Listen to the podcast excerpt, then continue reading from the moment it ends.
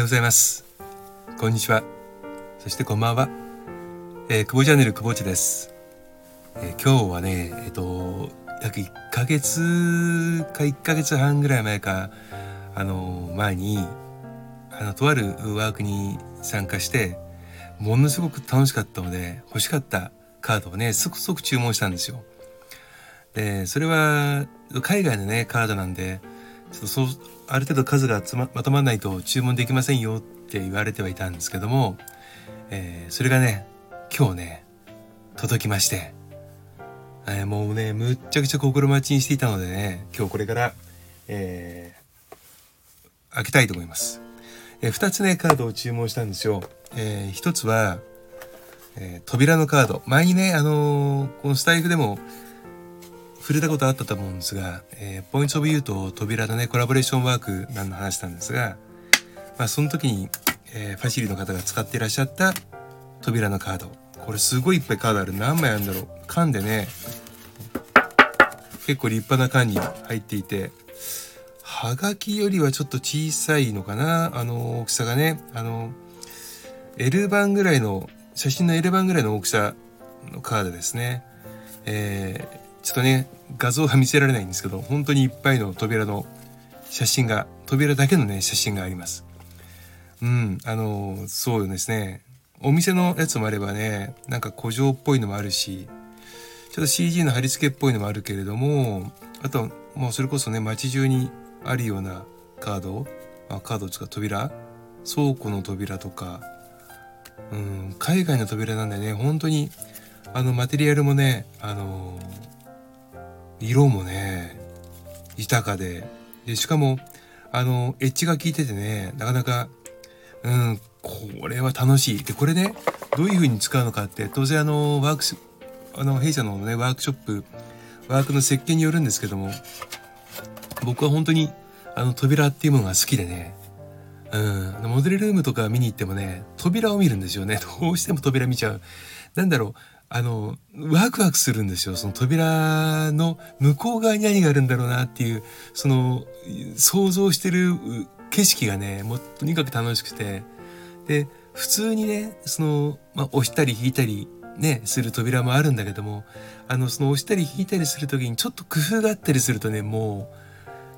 もう大変です、興奮しちゃって。もうすっごいワクワクします。まあ、こんな話多分、あんまり共感される方いないと思うんですが、まあね、あの、このまま多分扉を語り続けると終わんないので、今度は、えー、橋のね、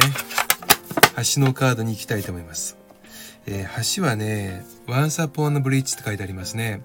えっと、これは何だろう？なんか海外のお菓子みたいな入れ物？日本でもあるのかな？なんかお餅とかの観光地にあるね、えー、豆菓子とか餅菓子に入っあるような箱に今開けたら同じようにねえっ、ー、とカードが橋の写真ですね。うんこれはなんか中国のねやつとかね。あとうんかいまあヨーロッパのやつ。あとはアメリカっぽいなとかでこれもマテリアルいっぱいありますよ。えっ、ー、と木木のやつコンクリートそれから竹？あとは土で突っ込んで作ったようなもの。レンガみたいなね。あとはもうほんとアスファルトっぽいやつとか。うん吊り橋。それからまあメガネ橋。普通に架け橋。僕はあの橋そんなに詳しくないんだけども。うんこれもああこんなにいっぱい橋のカードってあるんだなって感じですね。うん。橋ってねあのー、なんだろう。まあ、先ほどねお話しした扉と違って先に何があるかって大体予測つくじゃないですか。まあ、なんだろう僕にとってみると橋は A 地点から B 地点の景色をつなぐまあ手段なんですよね。でドアは今いる場所から全く見えない世界に対しての異次元の入り口なんですよ。うん。まあこれ多分ねあの人によって全然えイメージを持っていらっしゃるねその印象も違うと思うんですが、まあ、こういうなんだろうな今の今いる場所から、えー、一旦立ち止まるでしょ？橋橋なんかもねそのまま、えー、橋なんだろう駆け駆け足していってどんな橋の素材か強度もわからないのにそのまま突っ走っていく人ってそういないと思うんですよ。まあ、よっぽどねあのワイルドスピードみたいな映画だったらわかんないけど、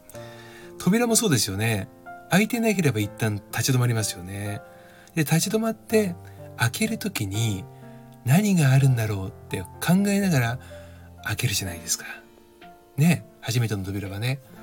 それが、あの、僕の中では、すごく自分をポージングするのには最適な手段であって。まあ、日常ね、日常生活生きてるとやっぱり、あの、時間に追われたりね、やんなきゃいけないことがあって、その課題に追われたりして、あの、ゆっくりと立ち止まって、その風景とかね、まあ、自分自身の今の、えー、内面とかを見ることってなかなかないんですよね。それをあの立ち止まらせてくれるのが扉であり橋でありねエレベーターや電車の扉もそうですよね。であとは駅のエスカレーターね、えー、デパートとかの入り口の扉もそうです。えー、取引先の会社のね扉もそうですよね。一旦立ち止まる。で、こう立ち止まるってすごく大事なことだと思っていて、あの、ずっとかけ続けちゃうとね、それこそ、あの、心がリセットできない、頭もリセットできないので、私はね、ダメなんですよ。うん。だから、こういうね、なんかリセットすることを改めてね、あの、今回ツールをね、手に入れることができたので、これはまたみな、あのね、皆さんと、あの、ワーク仲間とかでもねそうですしワークショップや研修とかでね使えていけたらまたいろんなねあの見方が出てくるんじゃないかなと思っております。はい、今日はちょっとねあのすごく待ちになったツールが来たんで、